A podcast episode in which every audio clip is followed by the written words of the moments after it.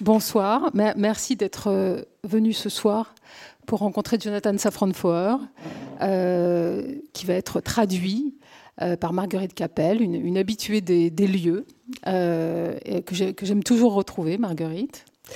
Est-ce qu'il faut resituer Jonathan Safran Il est romancier, il a écrit Tout est illuminé en 2002, extrêmement fort et incroyablement prêt en 2005. Euh, Me voici, son dernier roman, où j'avais été le, rencontrer à New York au moment où j'étais inconsciente et je prenais des avions euh, jusqu'à New York. Euh, c'était en 2016. Là, je suis très contente de le retrouver. C'est toujours un plaisir d'interviewer Jonathan, vous allez comprendre pourquoi. et je l'avais aussi rencontré pour Faut-il manger les animaux en 2009 euh, aux Inrocuptibles. Je me rappelle qu'en 2009, quand on avait fait une couve aux Inroc sur le livre de Jonathan, euh, avec une image assez forte d'un crâne euh, de, buffle, un squelette avec des cornes, et on avait écrit manger de la viande tue comme sur les cigarettes, les Marlboro et les, enfin, pardon, je dis une marque, les cigarettes fumées tues.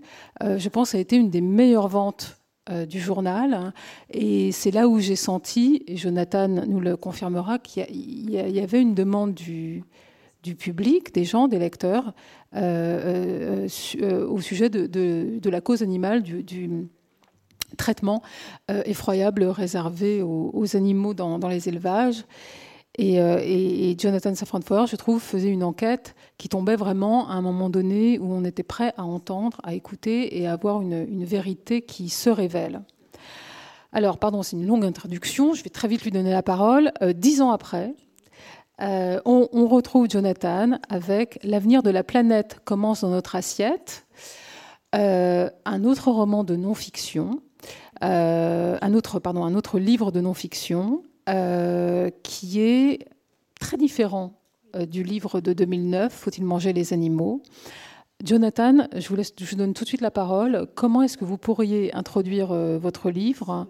Est-ce qu'il ne faudrait pas tout de suite dire aux gens présents ici, aux personnes présentes ici, à quel, enfin, rappeler que le livre est complètement différent du livre d'il y a dix ans, même si au fond vous en venez à une même conclusion qu'il faut sinon arrêter de manger de la viande, au moins la limiter. Well, thank you for coming. Thank you for agreeing to be in conversation with me. It's a pleasure. Thank you for giving me a voice tonight.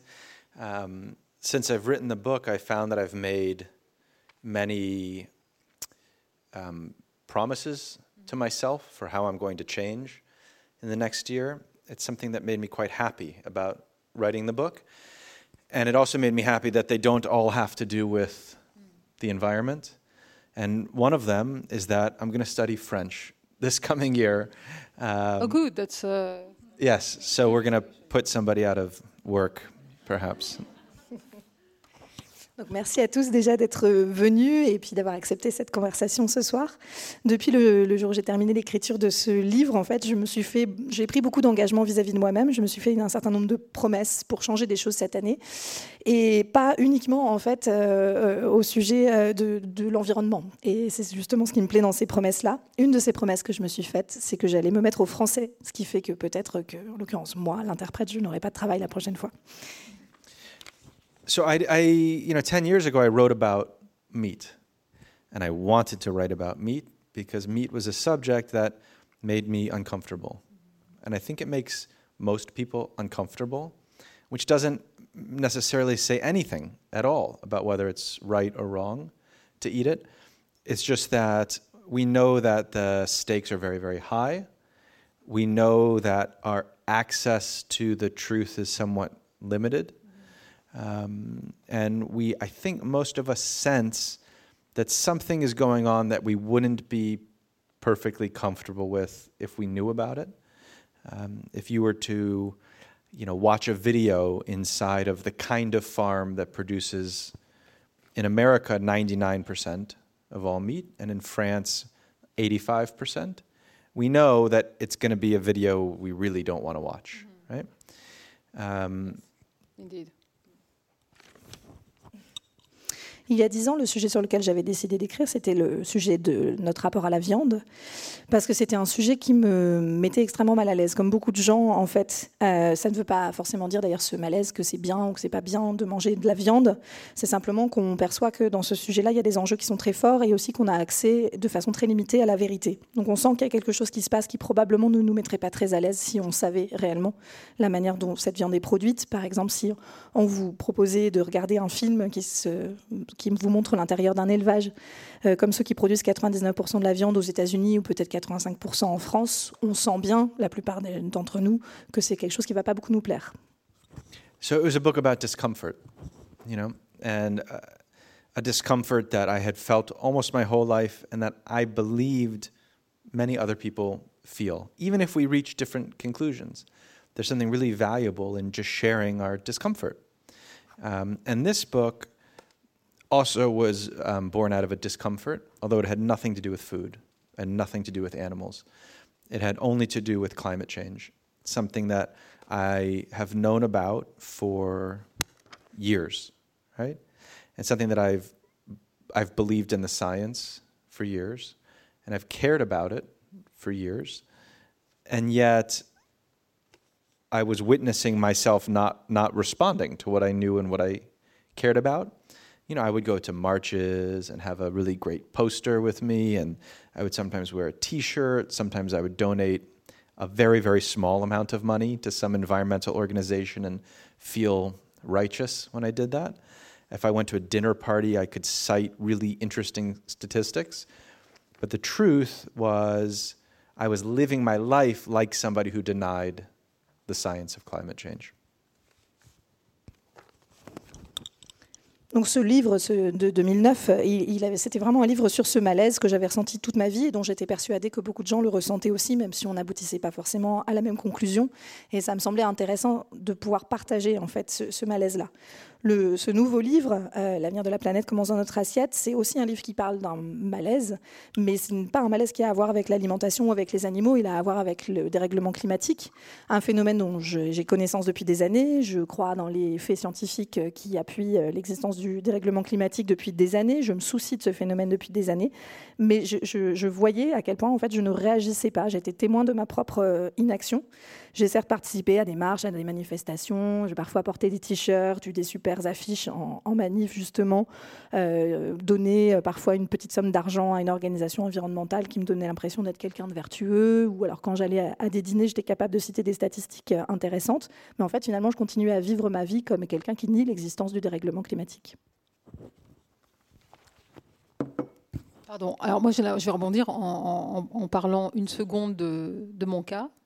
On en a déjà parlé de, façon passionnante euh, euh, quand on s'est rencontrés à New York. Car oui, j'ai repris un avion pour, euh, pour rencontrer Jonathan et, je, n'en suis pas fière. Mais j'étais aussi moi-même dans le déni. Je ne sais pas vous. D'ailleurs, je, je, vous invite à en parler après. Enfin, je vais vous donner la parole à un moment donné pour poser des questions et discuter avec Jonathan, mais après, il y aura une signature à la librairie de la Maison de la Poésie, où vous pouvez aussi retrouver Jonathan et, en parler.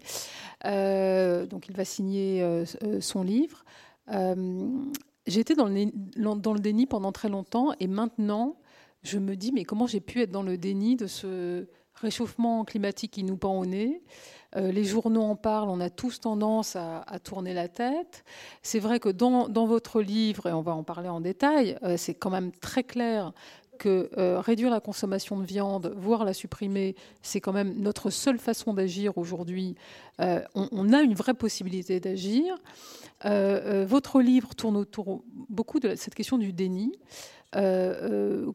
pourquoi est-ce que d'après vous, tout le monde, enfin une majorité, disons, de, gens pourtant intelligents, informés, ayant accès à éducation, information, etc., n'arrivent pas à y croire au point d'agir euh, ou, tout, tout, simplement de s'alarmer. Euh, est-ce que vous, c'était pareil? I am still the same. Still? Yeah. I mean, I don't know what is going on inside of other people but I know sometimes what's going on inside of me. Um, Et vous avez dû avoir des amis, on est entouré d'amis qui, qui n'y croient pas en fait, qui n'y croient toujours pas, ou qui n'agissent pas pour. Euh... nobody in this room believes it. I don't believe it. You don't believe it. If we believed it, we would be we would be living very very differently. But it, it's not it's not shaming to say you don't believe it. It's not. It doesn't say that we are bad people or ignorant people. It's a, a uniquely difficult thing to believe. I'm not even sure that we're capable of believing it. Um, climate change, no matter how much you know about it, I've read. I mean, you should look in the like bibliography of this book. I don't know, maybe there's 200 books or something that I've read. I still don't really believe it. I could tell you the statistics, I could explain why the ice sheets are melting, why the oceans are warming, why there's an increase in wildfires, why we have 500 year floods every year, why there are climate refugees, why Paris had its highest ever temperature last summer why there are famines and droughts, why um, 150 million children under the age of five are physically stunted because they don't have enough to eat in ways that are related to climate change and food. I can explain all of it. And then I put down the microphone, I turn around, I go backstage, and I completely forget all of it. And it's not because I'm evil, um, it's because I'm human and so the question that we have to face is what do we do with our, with our own limitations? This book is not me saying, hey, I figured something out, let me explain it to you. It's me saying, I'm having a real problem accepting what's going on, knowing how to be a person in this moment, and I, and I share my struggle with the hope that when we share our struggles, we can together you know, work toward whatever our limits are to, to participate in the solution rather than the destruction. Bah, en fait, moi, je suis euh, toujours euh, pareil. Je ne peux pas euh, me mettre à la place des gens. Je ne sais pas forcément ce qui se passe à l'intérieur de, l'esprit des gens. Je sais parfois ce qui se passe à l'intérieur du mien. Mais en fait, je pense que personne ne croit réellement au dérèglement climatique dans cette salle, ni moi ni vous, parce que sinon, on mènerait une vie totalement différente. Et en fait, ce n'est pas une honte. Ça ne fait pas de nous des personnes mauvaises ou des personnes ignorantes. C'est juste que c'est une chose qui est particulièrement difficile à croire. Je ne sais même pas, en fait, si on en est capable. J'ai lu énormément de choses sur le dérèglement climatique. J'ai la Bible la bibliographie qui est présente là dans le livre, il y a 200 livres que j'ai lus. Et j'y crois toujours pas, en fait. Et je peux là vous citer tout un tas de statistiques et de faits au sujet de la fonte des calottes glaciaires, euh, du réchauffement des océans, des inondations, des développements des incendies, euh, vous dire pourquoi il y a de plus en plus de réfugiés, de famines, de sécheresses, pourquoi la température cet été à Paris était la plus élevée que cette ville n'ait jamais connue, euh, qu'il y a aujourd'hui 150 millions d'enfants qui, par défaut d'alimentation, parce qu'ils ont une alimentation insuffisante, souffrent de réels handicaps de déficience physique et que tout ça est lié au changement climatique. Je peux vous raconter tout mais ensuite je pose mon micro, je reviens sur cette scène et en fait j'oublie. Et c'est pas parce, que je suis quelqu'un de mauvais, c'est simplement parce que je suis euh, quelqu'un d'humain. Donc la question, c'est plutôt comment est-ce qu'on arrive à fonctionner avec ces limites-là. Et ce livre, c'est pas le livre de quelqu'un qui vous dit, moi j'ai compris une situation et je vais vous l'expliquer. C'est le, livre au contraire de quelqu'un qui vous dit, je suis confronté à un problème, je vois ce qui se passe et je suis aux prises. En fait, je suis, suis en train de lutter avec, avec mes propres limites et j'essaie de vous expliquer. En fait, on partage cette lutte parce que si on y travaille ensemble, si on travaille ensemble sur nos limites on sera peut-être capable d'être davantage la solution que de faire partie de la destruction. D'où la forme, éclectique euh, hybride du, livre, euh, qui commence euh, par la lettre de suicide de, l'Égyptien dans l'Antiquité, qui passe, qui raconte. Vous, parlez aussi de, l'Holocauste, vous parlez de votre grand-mère, vous parlez de. il y a beaucoup de, sujets comme ça qui, arrivent. Et j'ai l'impression que c'est une forme de cheminement aussi philosophique, ce livre est-ce que c'est pour vous convaincre de croire au réchauffement climatique et, aux besoins d'agir, ou est-ce que c'est pour interroger notre difficulté à y croire? Et dès lors, est-ce que vous avez compris pourquoi est-ce qu'on n'arrive pas à y croire? So the book is, I think, the most personal book I've ever written, and it's the one that has the fewest literary conceits. You know, I I regret when I was younger trying to be clever or trying to make a reader like what I was writing. And I feel very lucky to have been a writer for long enough to grow out of that. And now I just want to be honest. And sometimes being honest is embarrassing. Sometimes it feels almost shaming. And sometimes it involves meandering around. You know, it's not, life is not particularly clean for most people, it's not linear and neat. So this book is a record of my own experience as I was thinking about climate change. And I include science, I include history, I include some amount of argument, but I also include like what it was like to experience the death of my grandmother that happened in the year that I wrote this book, or what it's like to be a dad, or what it's like to be a hypocrite in the ways that I'm a hypocrite, or what it's like to feel self righteous in the ways that I sometimes feel self righteous.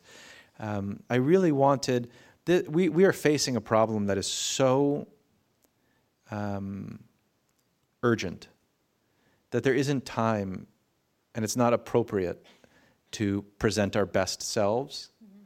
We have to present our honest selves to admit this is who we are, this is what we care about, but this is what we're capable of. So, like, how can we at least orient ourselves toward um, saving the planet rather than just pretending either that it's not happening on the one hand or pretending that we're people that we're really not mm-hmm. on the other hand. It's great to go to a march and say, save the planet, even though we know in our hearts there's a lot of that saving that we just can't do um, because we're too used to our lifestyles or because we enjoy certain things too much or because they're too embedded in our you know, personal histories it's very, very hard to change. And to me, the starting point for saving the planet is just to admit that this is what we're actually, you know, we spend so much time saying this is what the planet is actually like. We also need to spend some time saying this is what we are actually like. And where can those two truths meet each other?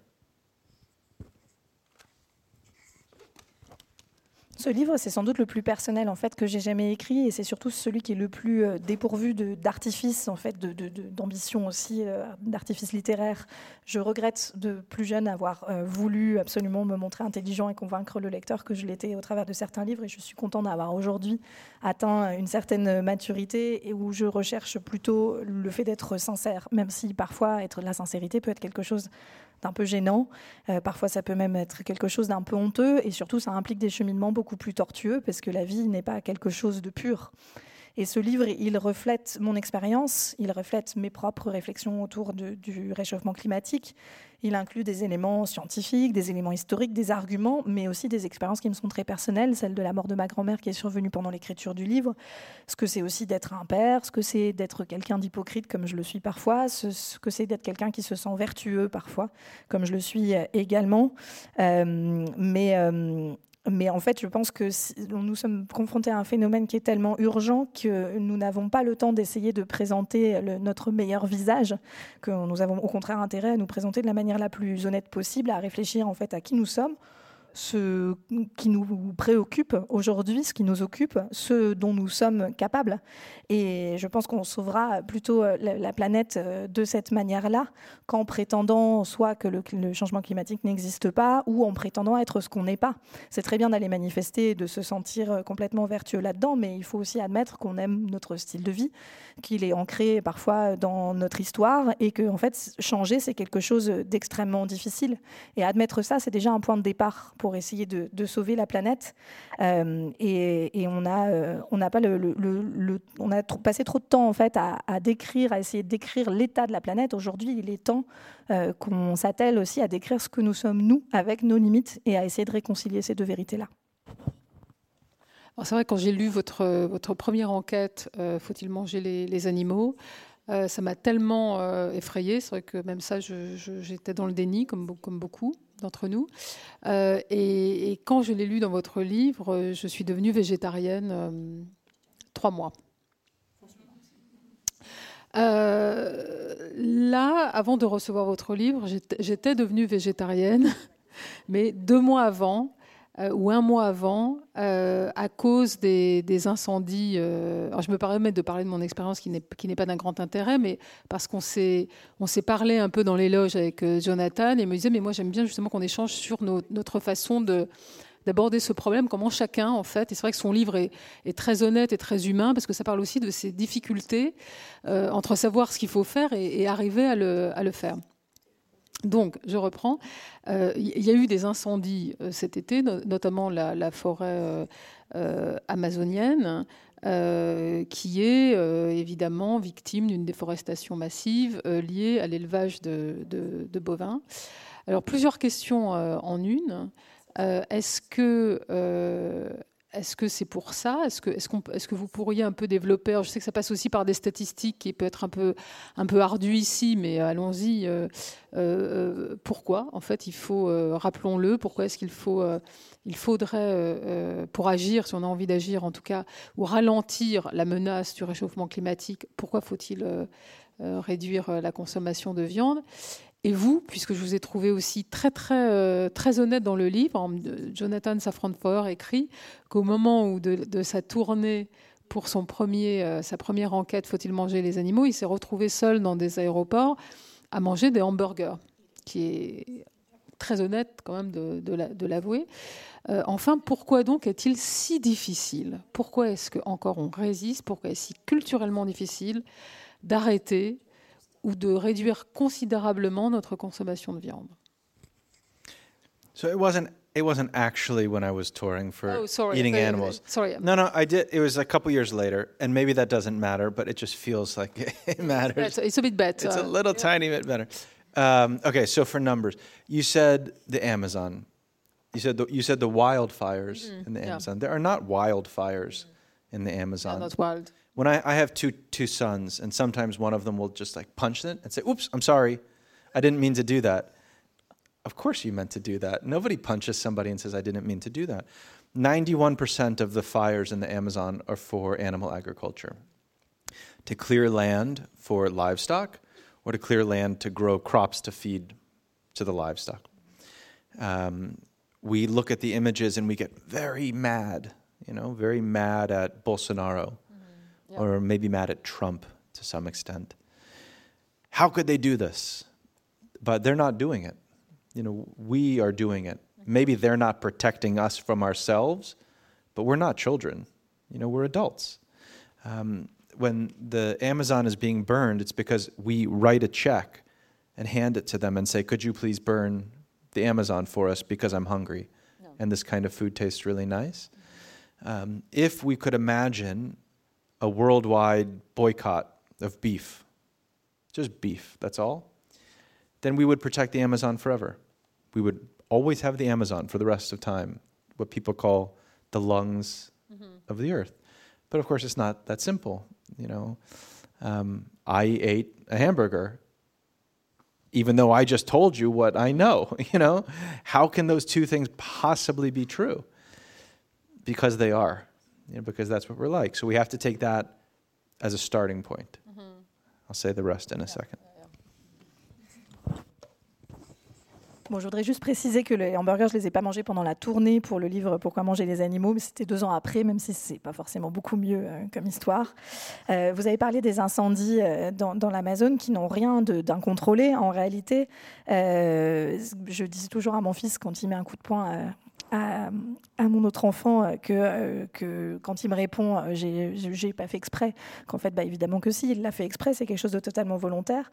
Et les incendies de l'Amazonie, c'est la même chose. 95% de ces incendies sont provoqués de façon volontaire pour l'élevage, soit pour dégager des terres pour y mettre du bétail, soit pour dégager des terres pour y mettre des récoltes céréalières qui vont nourrir ce bétail. Et on voit les images et ça nous met extrêmement en colère. On est en colère contre Bolsonaro, parfois même contre Trump, et on se demande mais comment hostile, comment peuvent-ils brûler ainsi l'Amazonie? Mais en fait, c'est nous qui brûlons l'Amazonie et qui permettons cela. Euh, nous ne sommes pas des enfants. Certes, ils ne nous protègent pas de nous-mêmes, mais nous sommes des adultes et on leur fait en quelque sorte un chèque en blanc qui leur dit allez brûler l'Amazonie à chaque fois que nous avons faim et que nous souhaitons manger ce type d'alimentation. Si on pouvait imaginer euh, un boycott mondial rien que du bœuf, on protégerait la forêt, la forêt amazonienne pour toujours, ce qu'on appelle le, poumon de la planète. Mais évidemment, c'est pas si simple que ça, puisqu'encore une fois, moi, je mange des hamburgers, même si je suis en train de vous raconter ce que je sais parfaitement bien. Et, et c'est exactement ça, en fait, qu'il faut prendre comme point de départ, cette difficulté-là. So you asked just for some statistics to help yeah. generally understand. Yeah. Um, the IPCC, which is the sort of gold standard now for environmental science, in their last report in August said we have no hope of meeting the goals of the Paris Climate Accords, even if we did everything that we're talking about with regard to fossil fuels. Mm-hmm. We could stop flying, we could stop driving, we could turn off all of our lights. We still cannot meet the goals unless we eat considerably less mm-hmm. meat. Um, we don't know exactly what proportion of greenhouse gases animal agriculture creates. It's either the number one cause or the number two cause. It's, most scientists suggest it's around 33%. Around a third of all greenhouse gases are because of animal agriculture. The United Nations has said in a, in a report that it, uh, you should really all read. It's, mm-hmm. it's great. It's called Livestock's Long Shadow. It's on the internet. You just Everything I'm saying now is on the internet. Yeah, it's on your phone. It's nothing.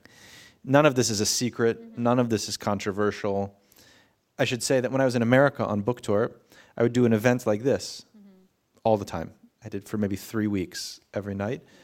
And they were always with a climate scientist. I don't know why, but always. Every single one was a vegetarian. I had no idea. I was so surprised. And I said, Gosh, why don't you talk about it? you know?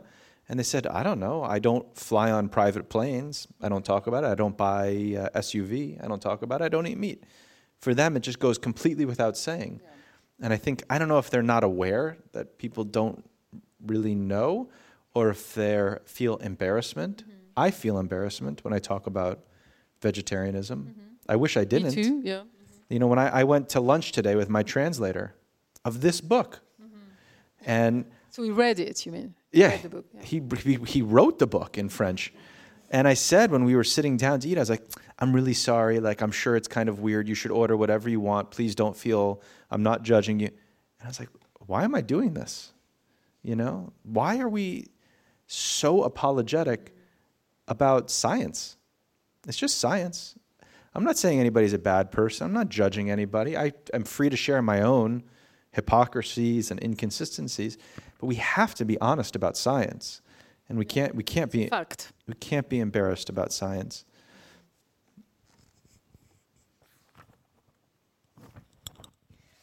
Alors pour ce qui est des statistiques, le, dernier rapport du GIEC, qui est aujourd'hui la référence en matière de, changement climatique, euh, affirme clairement que tout espoir d'atteindre les objectifs de réduction euh, des gaz à effet de serre qui avaient été fixés par l'accord de, Paris ne sont plus réalisables aujourd'hui, même si on faisait tout, on tenait tous les engagements qu'on a pris euh, sur tout ce qui est énergie fossile, c'est-à-dire ne plus prendre l'avion, ne plus conduire, éteindre toutes les lumières, etc.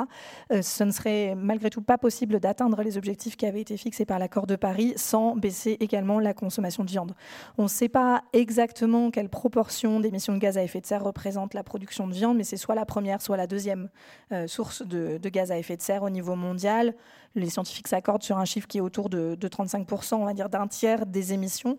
Il y a un rapport que tout le monde devrait lire des Nations Unies euh, qui s'appelle L'ombre portée de l'élevage, qui est très intéressant sur ce sujet euh, là-dessus, que vous pouvez trouver aussi sur Internet. Tout est accessible, tout est sur le téléphone, il n'y a absolument rien de secret, il n'y a absolument rien de controversé. Ce qui est intéressant, c'est que quand j'ai fait euh, une tournée aux États-Unis autour de ce livre-là, j'ai donné des conférences tous les soirs pendant trois semaines avec des scientifiques, en compagnie de scientifiques qui travaillaient sur le, réchauffement climatique. Et je me suis aperçue qu'ils étaient tous végétariens. Et je leur ai demandé pourquoi ils n'en parlaient pas, en fait, pourquoi c'était pas quelque chose qu'ils mentionnaient. Et ils ne voyaient pas pourquoi. Ils me disaient, mais je ne vole pas non plus sur des jets privés, euh, je ne m'achète pas de 4x4, euh, je ne mange pas de viande. Bon, ben voilà, j'en parle pas. Ça va sans dire, en quelque sorte, comme choix.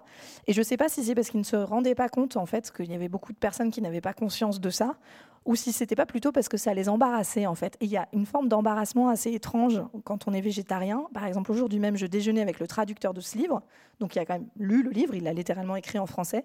Et je me suis sentie obligée de lui dire, mais commande ce que tu veux, ne te sens pas obligé de commander végétarien pour moi, etc. Ne sois pas gêné.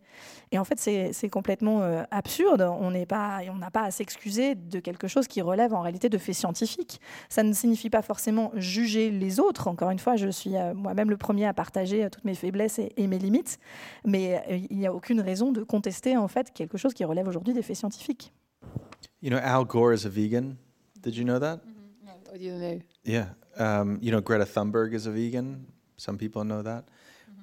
It's for environmental reasons, you know, both of them. So I think part of the challenge is to actually move away from you're a vegan, you're a vegetarian. Those words, even, mm-hmm. I think, are not helpful. And to move toward this idea that we all want to participate, you know? So we don't have to be a vegan or vegetarian. In fact, the planet doesn't even require that. Mm-hmm. It doesn't. We just have to eat less. Um, if somebody said to me, Do you care about the environment? Yes. Okay. So you should be a never flyitarian or whatever you, you know. I would say, well, I can't do that, so forget it, you know. But of course, we don't talk about flying that way. We say, you should fly less. And so I'm, I, I can't stop flying but I can definitely fly less. I can make pretty dramatic changes if I try. Um, we need to think about food in the same way that we think about these other things. Um, in America, we're starting to do that, and it's it's great. There's um, these in the last like three months, they've started selling veggie burgers. This one particular brand in McDonald's and Burger King, all of these fast food restaurants. And one of the things that's been really inspiring to me is that 90% of the people who buy them are meat eaters, not vegetarians. And there's an awareness in America now that we just need to eat less meat. It has nothing to do with your identity. It doesn't, it's not a religion or politics. It's an acceptance of science. You know, one plus one equals two. Fossil fuels and animal agriculture equals climate change. Um, so um, I think that's where the real hope lies. You know, moving away from the embarrassment um, and the shaming of personal identities, and moving toward these incremental steps to get to where we need to be. Je ne sais pas si tout le monde sait que Al Gore est vegan et Greta Thunberg, euh, certains le savent, euh, l'est aussi. Les deux sont véganes pour des raisons environnementales. Mais le défi, en fait, je pense aujourd'hui, c'est d'aller même au-delà de définir qui est vegan ou qui est végétarien. Je suis même pas sûre que ces concepts nous aident beaucoup. On veut tous participer à lutter contre le dérèglement climatique, mais ça ne nous oblige pas nécessairement à être vegan ou végétarien. D'ailleurs, la planète n'exige même pas qu'on aille jusque-là, elle exige simplement qu'on mange moins de viande. Et c'est comme si, quelqu'un me, disait, bah, si tu te soucies de l'environnement, tu dois devenir un euh, ne prends plus l'avion, t'as rien. Euh, ce serait pas possible pour moi, euh, évidemment. Mais en fait, c'est pas ça. En général, le discours qui est tenu, c'est de dire simplement, il faut prendre moins l'avion, il faut voler moins souvent. Et ça, ça peut provoquer un changement qui est tout à fait significatif. Et en fait, c'est exactement la même chose avec l'alimentation. quelque chose de, de, formidable qui se passe récemment là aux États-Unis, c'est que depuis trois mois, on a un burger végétarien qui est distribué un peu partout y compris euh, au McDonald's, chez Burger King, etc. Et ce que je trouve le plus intéressant là-dedans, c'est que 90% des personnes qui choisissent ce burger-là sont des gens qui mangent de la viande. Donc en fait, il y a une prise de conscience aux États-Unis de la réalité en fait, du besoin de consommer moins de viande et aussi du fait qu'on peut faire ça sans forcément remettre en cause son identité, ses appartenances, le sens religieux que ça peut avoir, etc., de manger ou, pas euh, de la viande. En fait, c'est simplement scientifique, 1 plus 1 égale 2, énergie fossile plus élevage égale réchauffement climatique. Et en fait, je pense que c'est le véritable espoir, il est là, c'est quand on cessera d'accabler, on va dire, ce qui relève de nos identités individuelles et qu'on passera vraiment à des étapes euh, qui permettent d'avancer vers le, le changement qu'on veut voir advenir. Finalement, votre traducteur, il a pris de la viande ou pas à midi Puisque vous l'avez absous dès le départ. I don't know what the right answer to that question is. He, uh, he ate fish. Yeah. Okay. Je ne sais pas exactement quelle serait la bonne réponse, mais il a pris du poisson. He tried. He did a, an effort, actually. I, I'm not so worried about what anybody else eats. It's it's it's um, missing the point. Mm-hmm. You know, to look at a meal and to say, oh, da, da, da, da, da." or we're so used to, we live in a world, right, where we're so used to pointing out people's hypocrisies and to pointing out, Especially on so- uh, social. uh, yeah, and the little distance from perfection. Like, you're not perfect because this, you know, instead of measuring the distance from doing absolutely nothing at all. And we're so afraid of this distance that we would literally rather live doing nothing at all than having a tiny little distance from mm-hmm. perfection. En fait, moi, je me soucie pas de ce que mangent les autres. Je pense que c'est passer euh, à côté du sujet que de, scruter l'assiette des uns et des autres. Mais on a vraiment cette habitude aujourd'hui dans le monde dans lequel on vit de scruter toutes les petites hypocrisies des, gens, euh, effectivement sur les réseaux sociaux, euh, et de, voir toutes les petits écarts en fait qu'on fait par rapport à ce qui serait la perfection, à tel point qu'on préfère encore ne rien faire du tout, donc avoir un écart bien plus grand avec ce qu'il faudrait faire, plutôt que de risquer justement de passer à côté de la perfection et que ce soit pointé du doigt.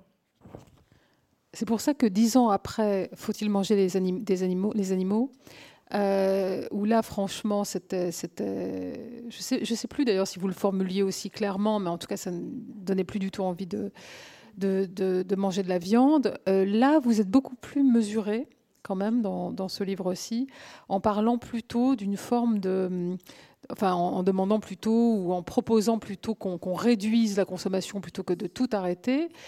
Et surtout, on le disait dès le début, vous prenez le temps euh, d'amener euh, le lecteur avec vous-même hein, dans un cheminement de pourquoi, euh, pourquoi il faudrait réduire. Yeah, the funny thing is, 10 years ago, I wrote a book about why we should really not eat meat, and then I ate meat afterwards.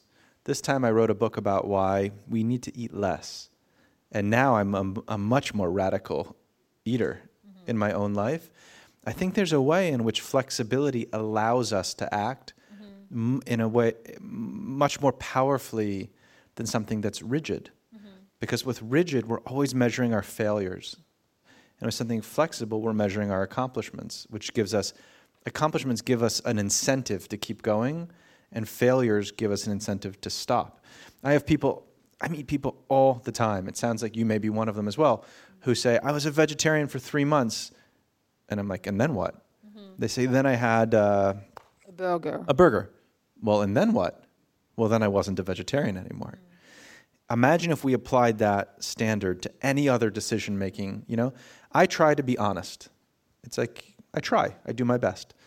Um, I was at my parents' house two weeks ago. My mother came down the stairs. She was wearing a dress. She was going out to dinner. She said, Do you like this dress? I was like, Yes. So I didn't really like the dress, but I said yes because why say no, you know? But I didn't then say, hey, you know what? I'm a liar now. I'm going to tell lies at every available opportunity because my truth telling is finished, you know? It's stupid, it's ridiculous. And yet we do that with food. Like I'm a vegetarian and then uh-oh, God forbid, once I ate something else, so now it's it's all over. It's just a shame that we think about it that way. Ce qui est drôle, en fait, c'est qu'il y a dix ans, j'ai écrit un livre qui disait que vraiment, il fallait pas consommer de viande et qu'ensuite, j'ai continué à en manger. Et que là, aujourd'hui, j'ai écrit un livre qui dit qu'il faut simplement manger moins de viande. Et en fait, moi, j'ai une approche beaucoup plus radicale de mon alimentation dans ma propre vie aujourd'hui.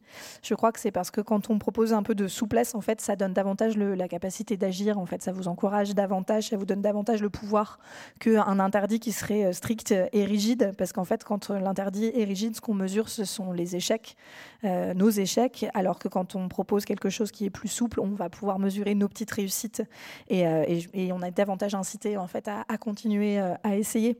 On, a tous euh, des amis qui nous ont dit effectivement j'ai été végétarien pendant trois mois et on et, ensuite? Et ben ensuite j'ai mangé un burger Et ensuite, bah, du coup, j'étais plus végétarien. Et en fait, si on appliquait ce mode de raisonnement à, toutes les décisions auxquelles on essaie de se tenir, euh, c'est problématique. Par exemple, moi, j'essaie d'être quelqu'un d'honnête. Mais par exemple, il y a 15 jours, quand je suis allée dîner chez ma mère et qu'elle m'a demandé si j'aimais sa robe, euh, j'ai répondu que oui, je l'aimais, alors qu'en fait, c'était pas le cas. Mais juste pourquoi le lui dire? Et je n'ai pas ajouté derrière. Et donc maintenant, à partir d'aujourd'hui, je suis un menteur. Euh, l'époque où je disais la vérité est révolue et je mentirai désormais à chaque fois que j'en aurai l'occasion. Et en fait, c'est un petit peu absurde qu'on fasse ça aussi avec l'alimentation. C'est vraiment dommage. Mais, c'est vrai que qu'en fait, on, vit dans une culture où tout nous pousse à, manger de la viande. Moi, je sais que j'étais, invitée chez des amis samedi soir et j'avais prévenu que j'étais devenue végétarienne depuis deux mois. Et donc, ils m'ont demandé évidemment tout de suite la question qu'on pose aux végétariens c'est mais tu vas quand même manger de la viande Parce qu'il n'est pas question de ne pas manger un, plat de protéines. Donc, on m'a dit mais il faut, que, tu manges du poisson, euh, on va te faire du poisson, alors que finalement, du poisson, c'est aussi, c'est pas un végétal. Enfin, c'est quand même, ça a des yeux, ça respire, ça nage. Et. Euh, quand d'autres amis ont commencé à se rendre compte que j'étais végétarienne, enfin, encore une fois, euh, voilà, enfin, je ne veux pas non plus je suis un peu, on est un peu sur la même ligne, que je ne juge pas les autres, mais j'ai senti que j'étais jugée. C'est-à-dire, tout de suite, on m'a dit Ah oui, non, mais c'est toute une, idéologie. Et j'étais là à dire Mais non, ce n'est pas une idéologie, c'est juste les faits, c'est le climat, c'est. Ah oui, non, mais c'est une, idée.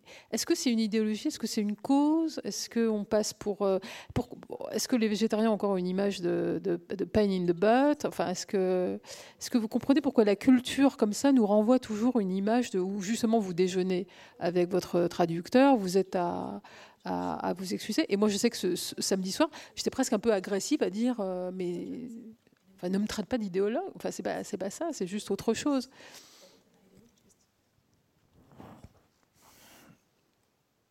There's a part of me that sort of likes it when people get aggressive with me, because then I can say, "Oh, you also care about this," you know? If if somebody, uh, if I said, if you went to your friend's house and you said, I like still water, not sparkling water. Do you have still water? They would say, Yeah, sure, hmm. no problem. Because who cares? It doesn't matter. Nothing is at stake. If you say, I'm a vegetarian, and somebody gets upset, so you know what? It happens to me sometimes. Maybe it'll happen tonight. Somebody will stand up and say, Who do you think you are? You know, ta ta ta ta ta ta. And I always say, We agree. Like, we obviously agree that this matters. Like, you wouldn't be upset if you didn't think we were talking about something really important. I agree with you. Maybe we have different conclusions. I bet we actually don't if we talk about it in the right way. But to say that this matters is a really, really wonderful starting point. And you can't conceal that it matters once you've already gotten upset. Um, you know, eating meat is life or death, period. That's not an interpretation that's just a statement of fact. And it's also a statement of fact to say it is, if not the biggest problem, then the second biggest problem when it comes to climate change and saving the planet. So I, I really, I've had many, many conversations about this now in Berkeley, California, with like hippies, in rural North Carolina, with um, evangelical Christian conservatives, um, with you know billionaires in Silicon Valley, with far right wing conservative radio hosts. Every conversation goes exactly the same way. It has it is in no way dependent on where somebody seems to come from. Everybody agrees. There is no disagreeing that um, here's the basis of science you know, in the year 2019, nobody disagrees on the science mm-hmm. except for Donald Trump. But everybody who isn't the leader of the free world agrees on the science, and everybody agrees that it matters. But you can have the conversation in a way that makes somebody want to say, hey, fuck you, what are you saying? Come on, hey, hey, hey. Or you can have a conversation in a way that's like, look, I'm not perfect, you're not perfect. We both care about it. There's got to be a way to talk about it so that we can make some progress. Um, the other thing that I would add is sometimes it's okay to just let people go. You know, sometimes somebody, if you want to um, wake up somebody who's asleep, it's pretty easy, right? You just go like this enough, or you squeeze their nose or something. If you want to wake up somebody who's pretending to be asleep, it's impossible. And sometimes you just encounter somebody who's pretending to be asleep, and I just let them go. They say, "Well, no, you're, the science doesn't really say that." I say, "Okay, like mm. we disagree," because they're not the problem. The problem is people like me, people like you, and people like everybody in this room who want to care, but haven't yet quite figured out what the way to care is. And that's a conversation that's actually it's easy to be very productive very quickly. En fait, il y a une part de moi qui aime bien quand les gens se montrent un peu agressifs, euh, parce qu'en fait, ça signifie qu'ils se soucient eux aussi du problème et qu'il a aussi de l'importance à leurs yeux.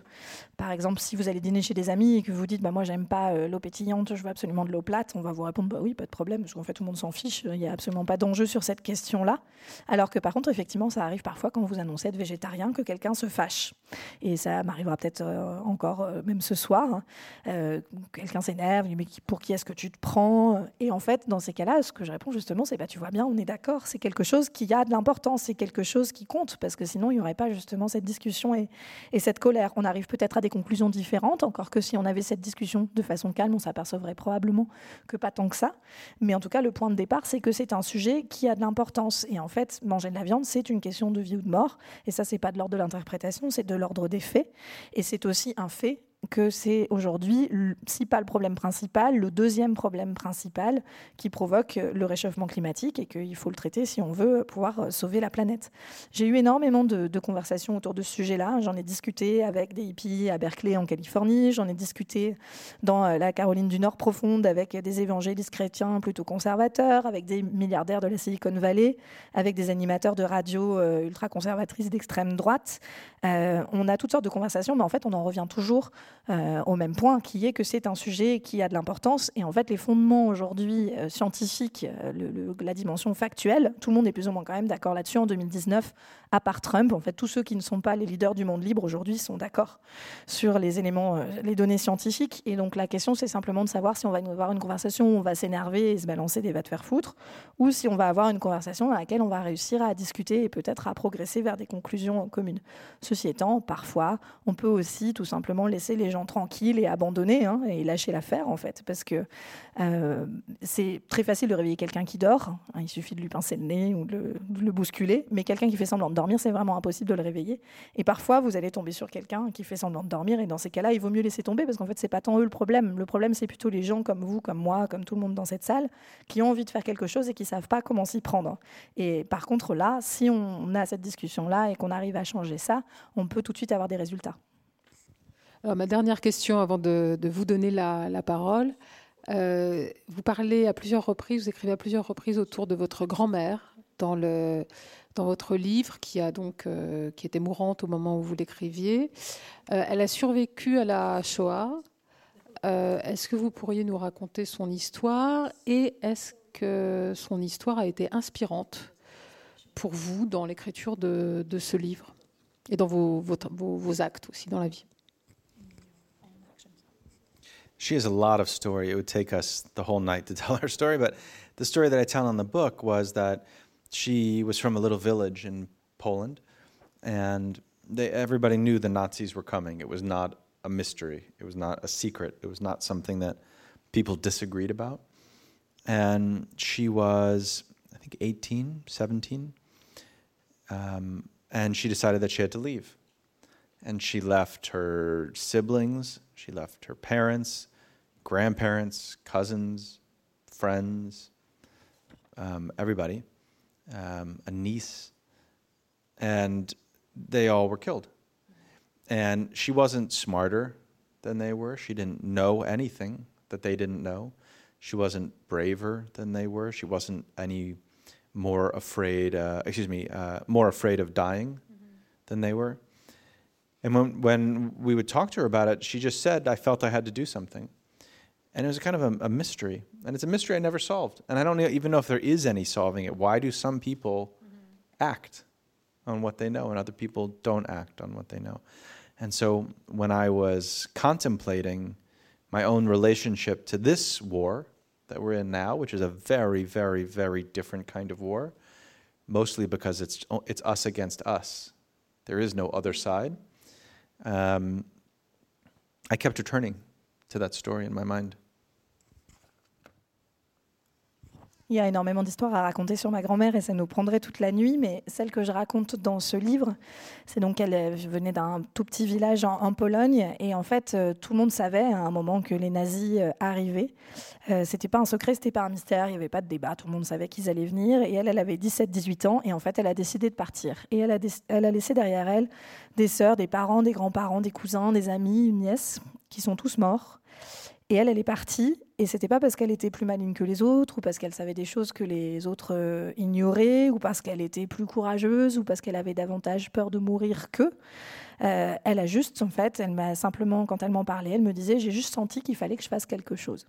Et c'est quelque chose de complètement mystérieux, pourquoi certains agissent et d'autres pas. Je pense qu'il n'y a pas forcément de, de réponse, en fait, à trouver.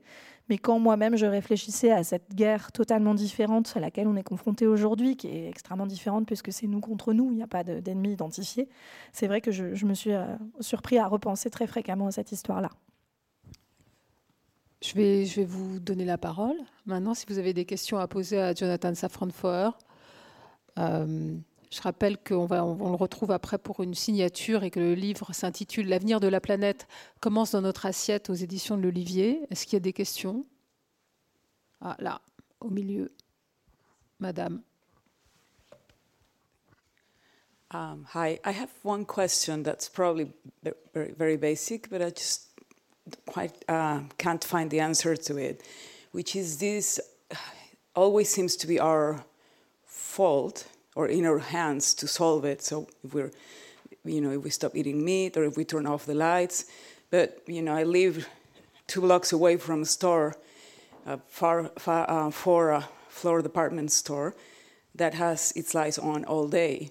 So even if I turn my lights off, that's more um, energy than I'm ever gonna be able to spare. Or you know, or even if I stop flying, or there is always oil spilling somewhere and there. And so when you said about the amazons how um, it was not bolsonaro's fault but ours. Is there you know is there like even if we do all of that is that going to solve like where, what's the government and the big enterprises role in all of this Je, résume simplement votre, question. Question assez euh, basique. Euh, pourquoi est-ce que c'est toujours à nous en fait, de tout solutionner, toujours notre faute? Euh, En gros, si chacun individu éteint les lumières par rapport au choix du gouvernement ou par rapport au choix des multinationales, est-ce que ça pèse vraiment? J'ai résumé. Well, you're right. We can't solve it as individuals. Um, but the government is not going to solve it. Period. Um, unless we get a new government. So there are four activities that matter more, far, far more than all others as individuals to fly less, to not have a car, to have fewer children, and to eat as few animal products as possible. But there's a fifth one which matters even more than those four, which is to vote and to try to get leaders who will lead us, not, not only represent or express where we are presently, but push us to go even further. The problem is, we only get the chance to vote every two years in America, for president every four years, and there's nobody who's running who's going to do what's necessary, even among the Democrats. So we take that as a starting point. I didn't mean to say, you're, you're absolutely right. I didn't mean to say it's not Bolsonaro's fault, it's our fault. What I meant is, in a world in which we have Bolsonaro, you know, in the ideal world, we could all vote for the Brazilian president, and that would be great. But we can't. So he's there. So in the meantime, if we take reality as our starting point, then the responsibility becomes ours. And that might feel really unfair. And it might feel like a shame, but it is our reality, and we have to take it as a starting point. So these individual actions that we commit to matter in the real world. Like it matters how much meat we eat, it matters how much we fly, but it matters especially because those habits create a culture. And the culture shapes corporate practice, and corporate practice shapes legislation. So if we have governments now that aren't going to do the right thing, which they've made perfectly obvious in America, in France, do you know there's only two countries in the entire world that are on pace to meet the goals of the uh, Paris Climate Accords? Can anybody guess what those two countries are? Hello? Yeah. Well, we'll answer that first. Gambia and Morocco are the only two countries in the entire world. Everybody is furious at Trump for having pulled America out. It doesn't. Hillary could have been president, and we weren't going to meet the goals. We weren't even going to come close to meeting the goals. So what do we do? Do we just say, "Oh well, we don't have the leaders who will do what's necessary, so I guess we'll just die"? Or do we say there must be some way to force this issue? So some people put their faith in protests, and I'm, I'm glad that they do. Those are good, but they're not getting the job done either. We have something that's extremely powerful that we don't talk about very often, which is our money. You know, we have to stop giving our money to the people who are creating this destruction. It might sound very stupid what I'm about to say, but I would stop shopping at this. I would write a note to this store, say, don't leave your lights on all night. I live in your neighborhood. If you don't turn off your lights at night, I'm going to pass around letters to everybody in the neighborhood and tell them to stop giving you their money because we have to solve this problem. I don't think that will work, to be honest. but the world is comprised of individuals and individual choices. McDonald's, Burger King, Dunkin' Donuts, Subway, every fast food restaurant in America now, in the last three months, and only in the last three months, started selling veggie burgers because consumers demanded them. The government didn't force them to, and they didn't come into some sort of ethical revelation. Consumers said, This is what we are going to give our money to, so they started making it. Then they started making it, and suddenly it becomes a lot easier to make a good environmental choice if you eat at one of those places. And so suddenly they are going to say, hey, this is starting to make money. So they're going to expand the options that are available. And then people are going to, it's going to be even easier to make good choices. And there's a, a virtuous cycle. So it is definitely not, it should not be, the onus should not be on individuals, but it is. So we have to act with a special kind of responsibility and urgency to force the system to change.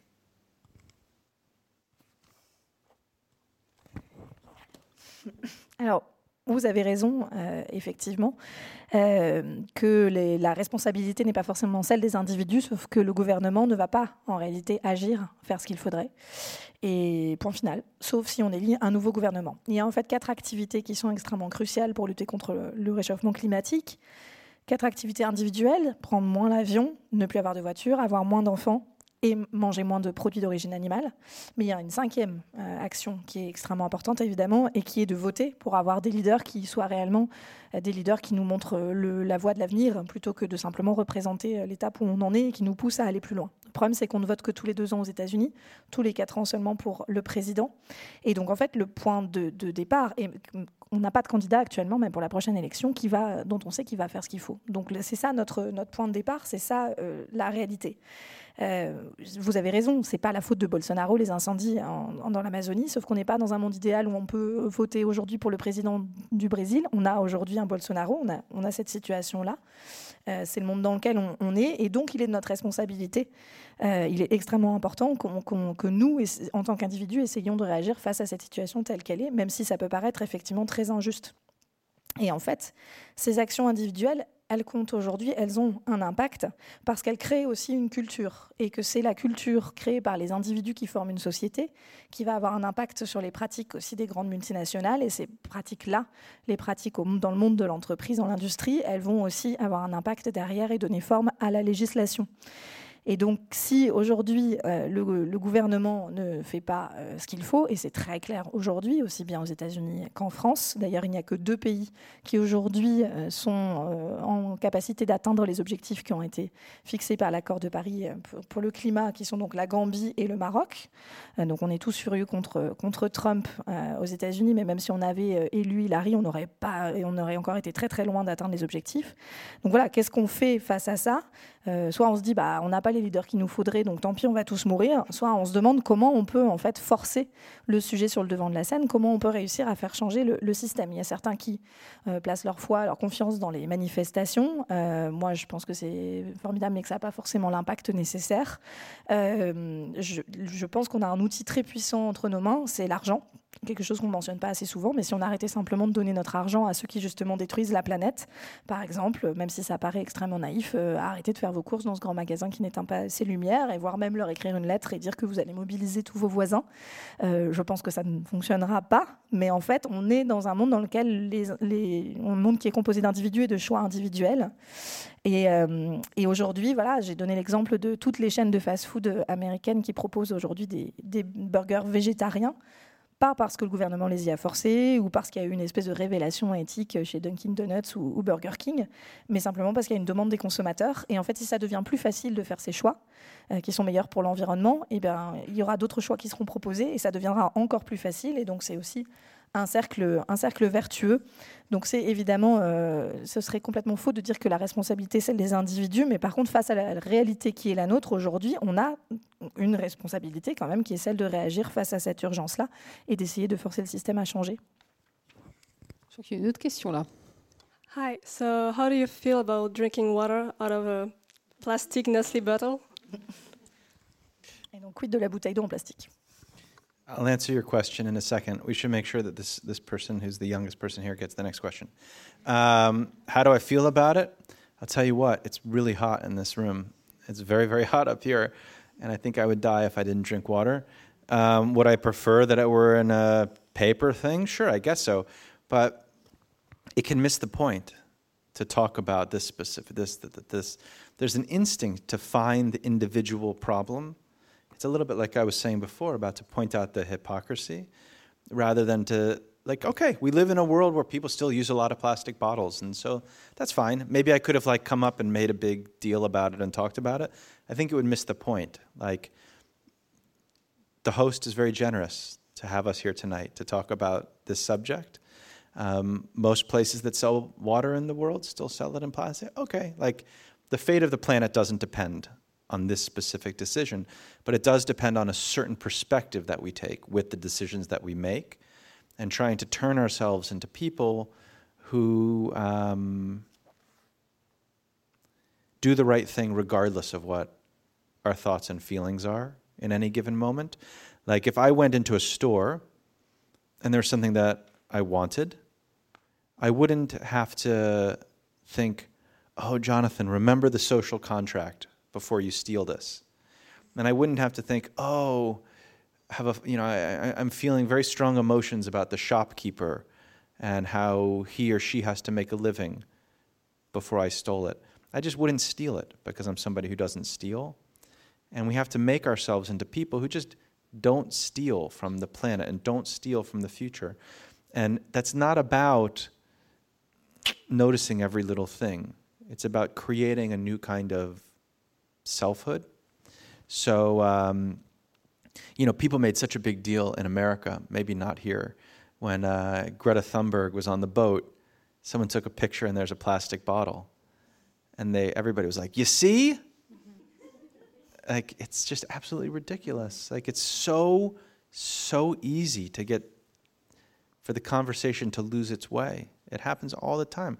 I gave a reading the other night, and somebody and the audience stood up and said, You've been talking about meat this whole time, but did you know about fashion? Are you aware that every t shirt that you buy has a larger carbon footprint than all the meat that you'll eat this week? And I thought, first of all, that doesn't sound right. Second of all, I feel attacked.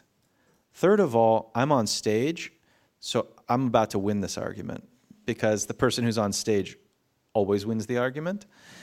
But then I thought, why? like I'm sure I agree with this person about 99% of what we're talking about. Why would we orient ourselves toward the like the little gotcha moments or the little disagreements?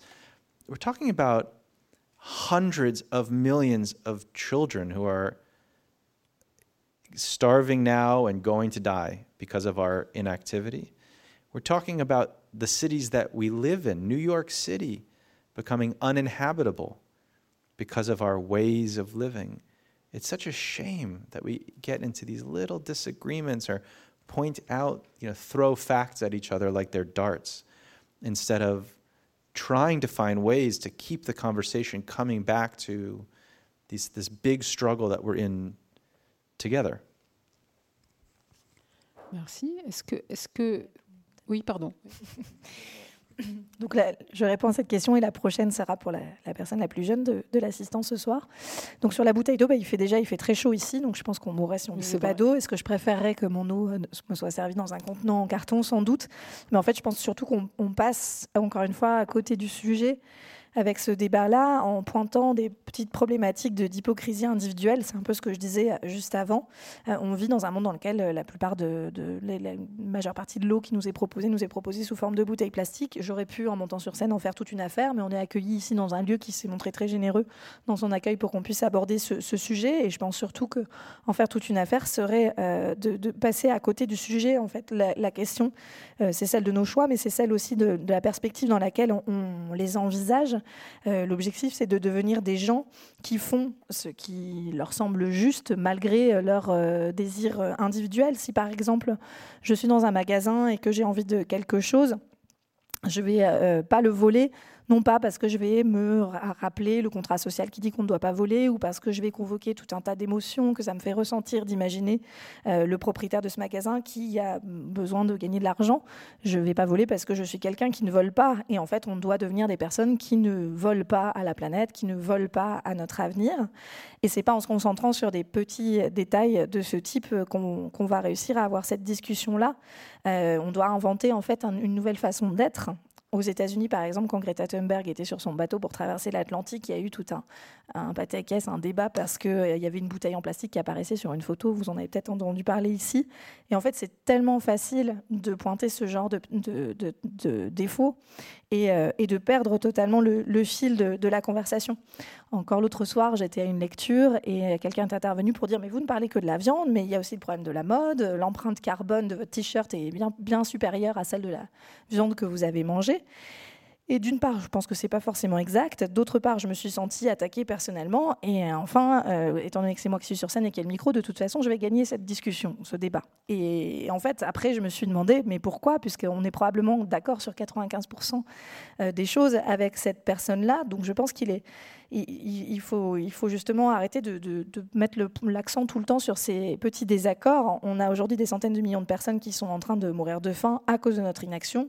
On est en train de transformer la ville dans laquelle on vit, New York, dans laquelle je vis, euh, en ville inhabitable. Et euh, c'est pas en se balançant des faits à la figure comme autant de, de petites flèches qu'on va réussir à lutter ensemble euh, pour changer les choses. Est-ce que, est-ce que vous voulez poser une question? Alors, est-ce que, est que, est que vous avez un micro? Oui. Ah, il arrive, il arrive, regarde. Est-ce que vous pensez que la, la planète va survivre ou que la pollution va gagner? What do you think? Et toi? Moi je, moi, je pense que la, la pollution va gagner si on n'agit pas. Well, I'm sure you're right. Do you think people will act? Je pense que tu as raison. Est-ce que tu crois que les gens vont agir? Ça dépend. Si euh, on n'en parle pas, ils vont pas forcément agir. Mais si on en parle, ils vont, ils vont agir. I couldn't agree more strongly. I think you're absolutely right. Je pourrais pas être plus d'accord avec toi que je ne le suis. Je pense que tu as tout à fait raison. La vérité sort de la bouche des enfants, c'était donc vrai. Pardon de t'appeler enfant, j'espère que tu m'en, tu m'en veux pas. uh, you want to add anything, Jonathan? Oh, should we go on talking uh, afterwards to the la signature? No, I think that's great. I think honestly, what she just said was the whole point. I mean, that is the whole point. And it sounds very differently coming from her mouth than from my mouth. Um, we just need to talk. Like you could, it was the smartest thing you could have said. Like the solution is talking. That is the solution. Like talking to each other, in our families, talking to our politicians, and talking inside of ourselves. You know, that's the most difficult conversation to have. You said to ourselves. Yeah, we were saying it's embarrassing at a dinner party. It's much more embarrassing to talk to yourself. It's very, very hard to confront who we are. I find it almost unbearable, but only almost, you know? And so I did my best job to talk to myself, not to a reader, and I hope it will inspire other people to talk to themselves. Je pense qu'en fait, tout le fond de, de ce qui nous occupe, tout le sujet a, été euh, extrêmement bien résumé. Ça sonnait différemment euh, dans ta bouche à toi de la manière dont j'ai dit, mais tu n'aurais pas pu dire euh, quoi que ce soit de plus intelligent. Ce qu'il faut faire, c'est parler, il faut discuter. Il faut commencer par discuter entre nous, avec notre famille. Il faut parler aussi à nos hommes politiques, mais surtout, il faut réussir à nous parler à nous-mêmes, à, discuter avec nous-mêmes en notre fort intérieur, ce qui est ce qui a de plus difficile à faire. On parlait du côté gênant que ça peut avoir d'aborder le sujet dans un dîner. C'est encore plus compliqué en fait de se confronter à, à qui on est au fond de nous-mêmes. C'est quasiment intolérable seulement quasiment, heureusement. Et c'est pour ça justement que j'ai essayé euh, de m'y atteler du mieux que je pouvais dans ce livre-là, à me parler à moi-même, pas à m'adresser euh, nécessairement au lecteur. Et j'espère que ça encouragera d'autres à faire la même chose. Ben, merci, merci à tous. Merci Marguerite Capel. Merci Jonathan Safran-Foer. Donc Jonathan, on le retrouve en signature euh, tout de suite. Euh, et, la rencontre a été filmée, sera diffusée sur le site de la Maison de la Poésie, bien sûr, et sur, sur le site des Inrecuptibles. Voilà, merci.